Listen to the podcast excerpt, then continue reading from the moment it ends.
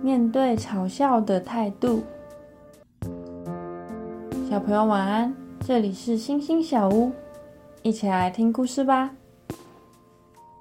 丽英是一个很喜欢画画的小女孩，虽然她的家境不好，但是在画画课的时候，她总是跟同学要他们画短，而且打算丢掉的蜡笔。她就用这些短蜡笔来画画。有一次，学校举办了画画比赛，丽英既高兴又烦恼。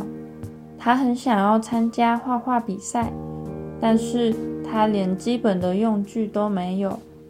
丽英就决定去跟隔壁班的同学要他们不要用的短蜡笔。就有人笑她说：“哈哈。”用这些又短、颜色又不齐全的蜡笔，要怎么参加比赛呀？丽英默默地把短蜡笔收集好。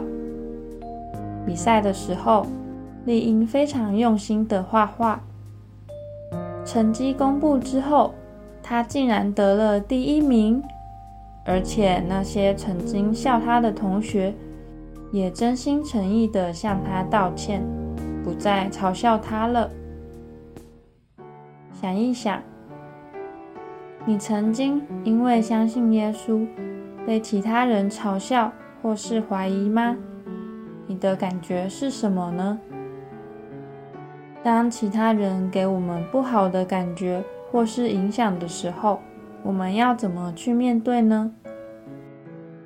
今天的经文是腓利比书一章二十节。我所热切期待和盼望的，就是在凡事上我都不会羞愧。我们一起来祷告，亲爱的主，认识你是我最大的祝福。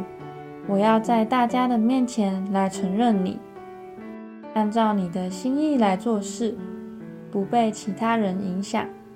我还要赞美你，荣耀你的名，奉主耶稣基督的名祷告。